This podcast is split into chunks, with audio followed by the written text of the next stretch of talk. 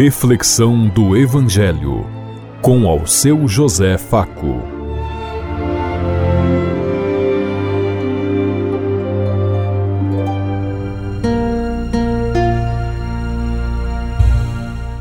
Paz e bem a todos os ouvintes da Rádio Construtiva e todas as emissoras em sintonia conosco e o povo que nos ouve.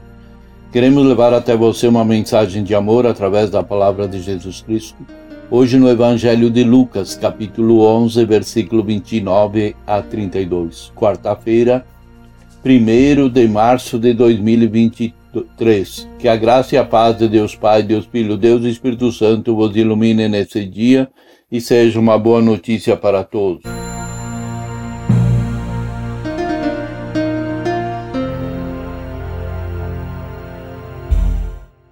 O Senhor esteja conosco, Ele está no meio de nós. Proclamação do Evangelho de Jesus Cristo, narrado por São Lucas. Glória a vós, Senhor. Naquele tempo, quando as multidões se reuniram em grande quantidade, Jesus começou a dizer: Esta geração é uma geração má. Ela busca um sinal, mas nenhum sinal lhe será dado a não ser o sinal de Jonas. Com efeito, Assim como Jonas foi um sinal para os ninivitas, assim também será o filho do homem para esta geração.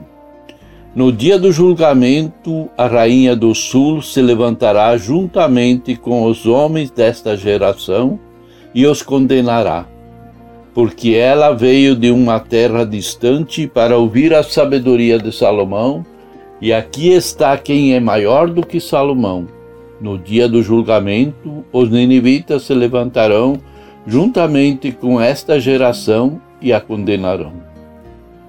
Porque eles se converteram quando ouviram a pregação de Jonas. Aqui está quem é maior do que Jonas. Palavra da salvação. Glória a vós, Senhor.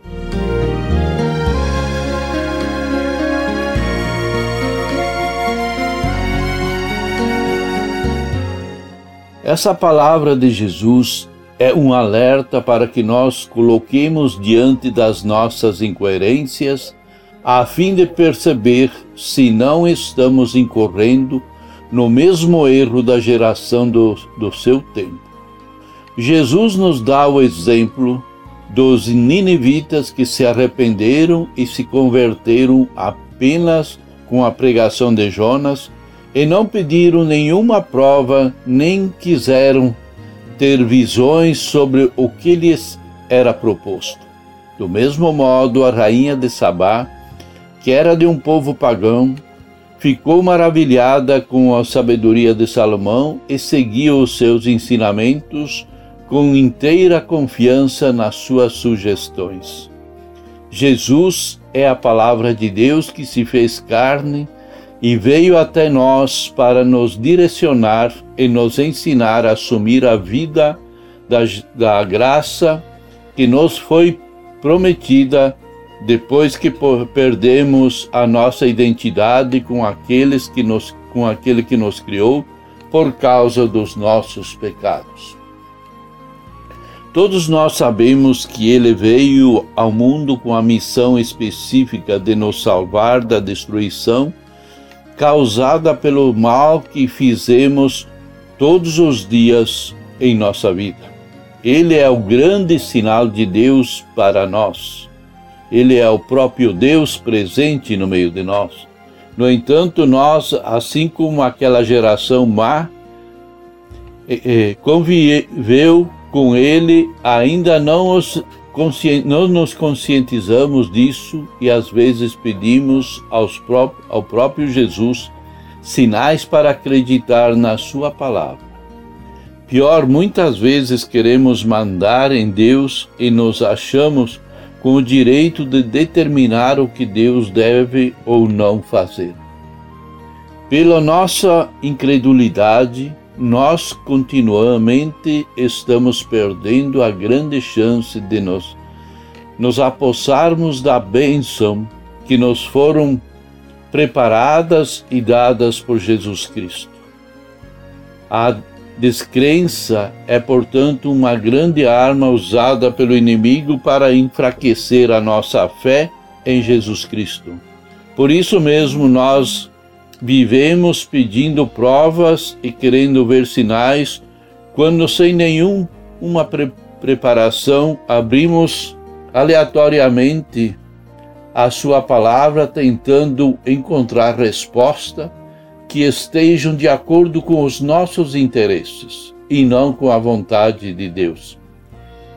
Precisamos tomar consciência de que a nossa geração é mais abençoada do que a geração dos ninivitas e da rainha de Sabá, porque nós somos privilegiados, porque o próprio Jesus, isto é, a própria salvação veio a nós como o mestre e redentor de suas palavras e a garantia de que temos de que o Pai nos perdoa, nos acolhe, nos ama e a sua misericórdia, apesar das nossas transgressões, se manifesta sempre na nossa caminhada.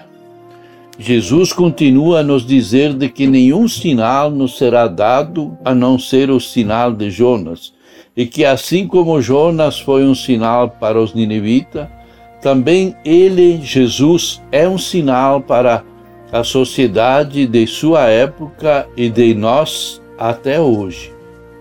Jonas, com sua pregação em Nínive, foi sinal de Deus chamando o povo para daquela eh, libertando-o daquela cidade e a resposta de seu modo de viver e assumir no seu caminho foi o que deu o sinal de justiça para o povo.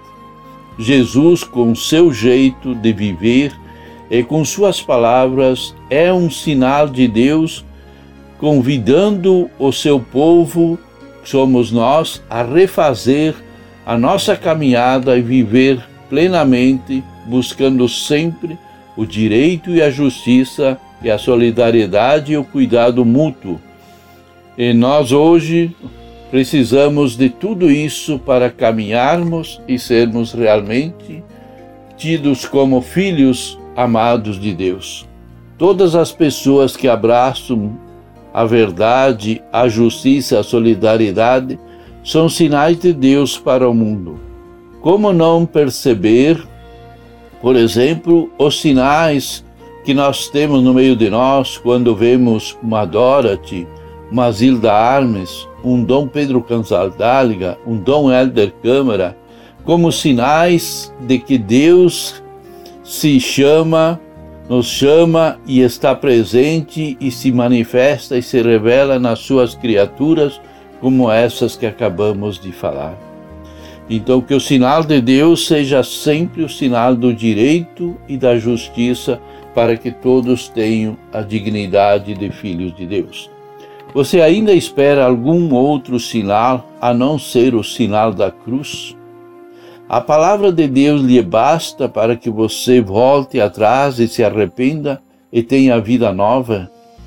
Você sabe que foi assinalado, chamado como o, pelo Espírito Santo? Qual tem sido a sua resposta? Você faz parte da geração da boa ou da má notícia? Pensemos em tudo isso enquanto lhes digo. Até amanhã, se Deus quiser. Amém.